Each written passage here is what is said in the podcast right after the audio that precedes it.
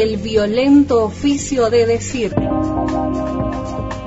En el hilo invisible, con Stephanie Vicens, Guadalupe Lazzaroni y Daniel Sanz.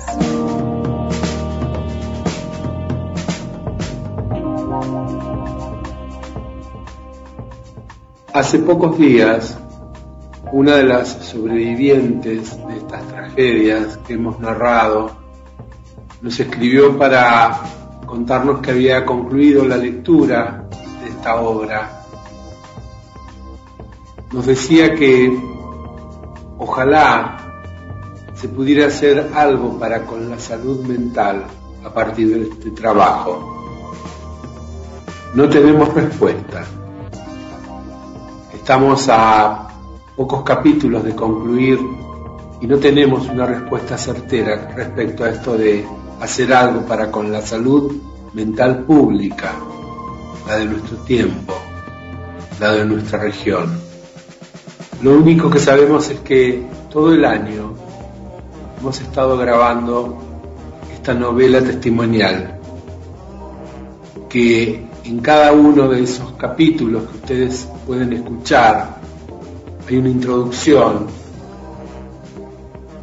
y que en breve subiremos, a la radio las ilustraciones que en un collage acompañan cada una de las presentaciones.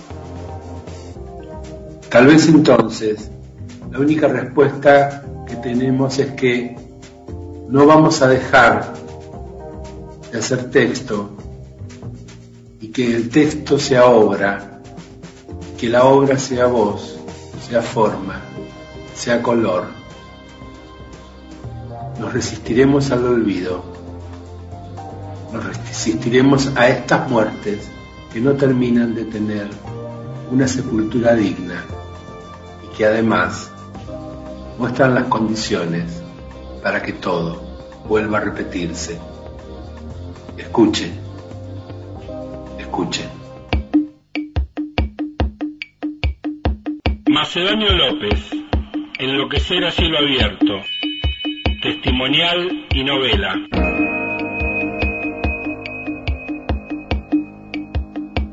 La peor parte de tener un trastorno mental es que la gente actúa como si no lo tuvieras.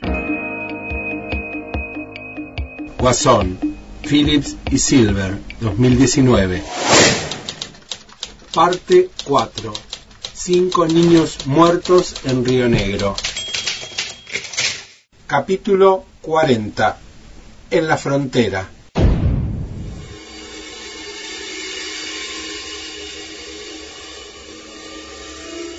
Cuando me puse a redactar la ampliación del informe pericial, había abandonado toda otra ocupación. En el pequeño departamento al que me mudé después de la separación, las cajas de cartón seguían cerradas. En las paredes pegaba anotaciones que, en el baño, escribía sobre los azulejos con marcadores de colores. La única mesa la había dispuesto cerca de la cama.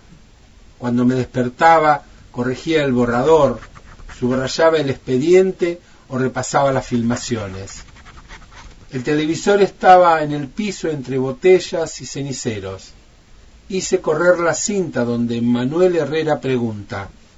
¿En algún momento Mariana habló con alguno de ustedes planteando que se quería separar? No, conmigo no. No. El forense insiste. ¿Alguna vez algún comentario en una charla así que ustedes le hayan podido decir, no hija, no te separes, mira por los chicos? Vilma responde. No, porque esa vez en San Antonio yo le dije, Mari, ¿vos estás bien? ¿Te querés ir con nosotros? Y ella me dice, no mamá, está todo bien. Y en el transcurso del último año que estuvieron en Río, ¿alguna vez ella le planteó que no quería estar más con el marido? No, a mí no. Ella no me dijo nunca que se quería ir. No, conmigo no. Agrega Juan. Detuve la grabación. Cada vez que paraba el video, los cuerpos de Juan y Vilma mostraban una tensión que no se debía a la imagen fija, al movimiento detenido en el fotograma. Había urgencia por contar que habían perdido a todos sus nietos a manos de su hija. Presioné play. Vilma tiene el puño apretado, envuelto con la mano izquierda sobre su pecho. Yo lo que por ahí me reventaba, que te lo voy a decir así, porque ahí me reventaba la actitud de Mario, porque yo no sé si realmente Mario está triste o si está contento, porque ¿qué le pasa? Busca, pero no encuentra palabras. Esto o no, eh, sé- no sé sinceramente, no sé. No, este chico es muy callado. Pero ahora, cuando pasó el caso, Juan tampoco sabe cómo referirse a las muertes. todas las cosas las hice yo, porque él, él me pidió y yo me fui a él y le digo, bueno, primero resolvemos lo malo, Mario. Dice, no, no hay nada que resolver.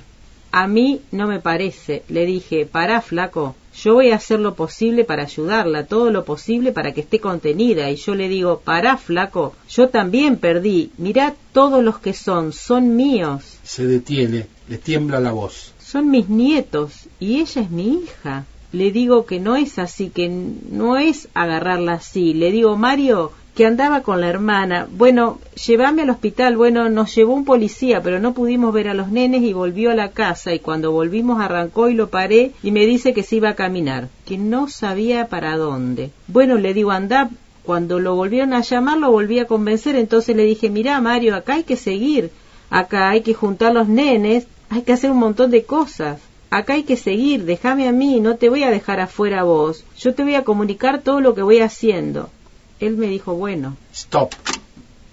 Juan era un hombre de estatura mediana, magro y ágil aún a los 60 años. Las manos parecían más grandes de tan curtidas, fuertes, impotentes cuando no sostenían una pala o un ladrillo, tan frágiles como cualquier mano cuando lo que tocan es, más que angustia, dolor. Play. así que hice todo. Cuando él me dice, yo quiero ver a los pibes, yo los quiero ver, me dice, yo le digo, bueno, a él ese día lo iba a llevar un oficial a verlos, entonces me dice, mira, dice el policía, tené cuidado porque como estás es capaz de... Entonces yo agarré, fui a la guardia y le dije a la chica que estaba en la guardia, a la enfermera, que le dijera al médico que lo revisara, él no quería. Entonces cuando viene el oficial, vio que iba a pasar y me dijo, pará, pará, vos avisale al médico primero. Entonces, mientras lo revisó el médico, viene otro policía y me dice, no, no. Bueno, entonces nos sacaron del hospital y me dijeron, no, no, menos allá en la morgue, por esto, por lo otro, chamullo ahí. Él lloraba y yo le digo, yo te voy a hacer verlos. Cuando abre el velatorio yo paso con vos. Y bueno, ahí pasamos los dos y después estuvo toda la tarde así. Juan apoya los codos sobre las piernas y se toma la cabeza con las manos mirando al piso. sentado afuera, entró después para irse y nada más. Usted dice que era callado y no decía si estaba triste o contento, dice el forense. Claro, Responde Vilma. porque yo cuando el lunes después que fueron a pedir el turno a salud mental le digo, pero ¿cómo no le insististe, Mario? ¿Por qué no le dijiste? No, quiero que la vea ahora. Y me dice, pero si me dijeron que no había turno, que hasta el viernes no me dan, no me lo daban. Pero vos hubieses peleado un poco, le digo. Y la otra vez cuando la traje de San Antonio a este, yo la recorrí el domingo todo el día caminando de un lado para el otro, le digo, y caminando para que ella pudiera ser atendida el domingo, porque si no, ¿sabes qué? Le digo, no hubiese soportado que la iba a dejar hasta diciembre. ¿Y Mario qué le contestaba cuando usted le decía, ¿por qué no insististe? Y él me decía, y sí, pero ahí se quedaba. Igual anoche, otra de las cosas que me molestó fue anoche. Fue que hablamos así y volvimos a tocar el tema. Él me dijo que cuando venían del hospital, venían caminando y que Mariana dice que, Se le inundan los ojos a Vilma. que había que... ¿Qué? Le digo. Porque a mí me sacan esas cosas, dice el lunes cuando venían del hospital, Mariana dijo que cuidara mucho a los chicos. Y se lo dijo dos veces. Y en una oportunidad se le caían las lágrimas a ella. Y yo le digo, Mario, ¿y cómo no me dijiste? ¿Cómo? Vos viste que estaba poniendo una luz roja. ¿Cómo? Vilma llora en silencio. Le digo, ¿por qué no me dijiste? Y él, bueno, pero yo no dije porque estaba ella, pero eso a nosotros esto, la verdad, que nos rompe al medio. porque yo no solo perdí a mis nietos, sino también a ella. Detengo el video. A Mario Gavino los peritos habían rehusado entrevistarlo pese a mi pedido. Fue una vez más que perdí en minoría. Busqué la carpeta con la declaración testimonial de Mario en el juzgado de Río Viejo. Juzgado de instrucción número 30, Río Viejo, a los 10 días del mes de noviembre del año 2003, siendo las 9 y 25, comparece ante su señoría y secretaría autorizante una persona que debe prestar declaración testimonial. La compareciente es interrogada respecto a sus condiciones personales, respondiendo llamarse Mario Prudencio Gavino, de 31 años de edad, de nacionalidad argentina, ocupación peón rural, estado civil casado, que sabe leer y escribir.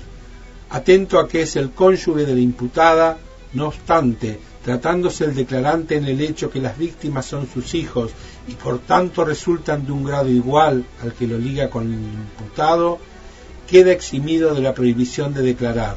Dijo que el día lunes 3 de noviembre del año en curso se ha ido al campo donde trabaja, que es del señor Juan Segatori, a la una de la tarde, que habitualmente el discente se iba los lunes o los martes, incluso cuando su patrón no lo podía llevar, se iba en colectivo y regresaba el sábado, aproximadamente a las cuatro de la tarde, que está trabajando allí desde el mes de enero de este año, que el discente con su grupo familiar vivía aquí en Río, y cuando Carlos tenía dos meses se fueron a vivir a San Antonio Este, de donde regresaron en el mes de septiembre del año 2002, luego del cumpleaños de su esposa, que cuando vivían en San Antonio Este, el Vicente trabajaba en las grutas y decidieron regresar porque su esposa comenzó a tener problemas con los vecinos.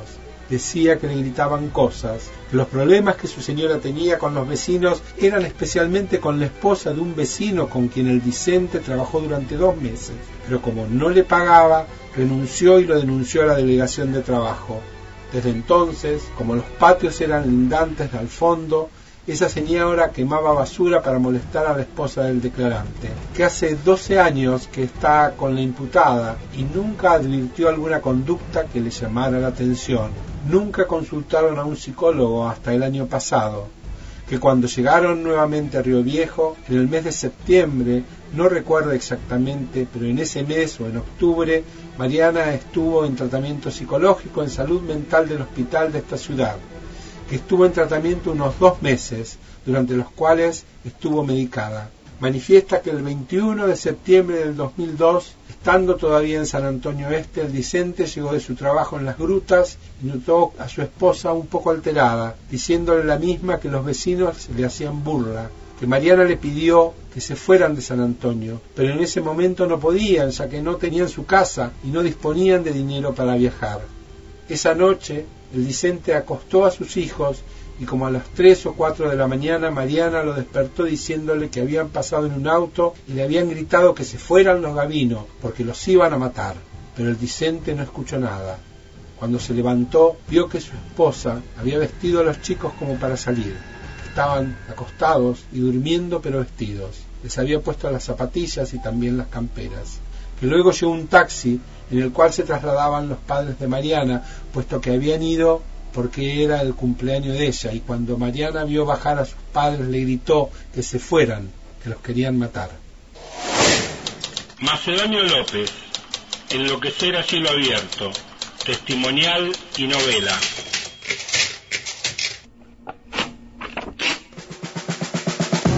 El violento oficio de decir. En el hilo invisible con Stephanie Vicens, Guadalupe Lazaroni y Daniel Sanz.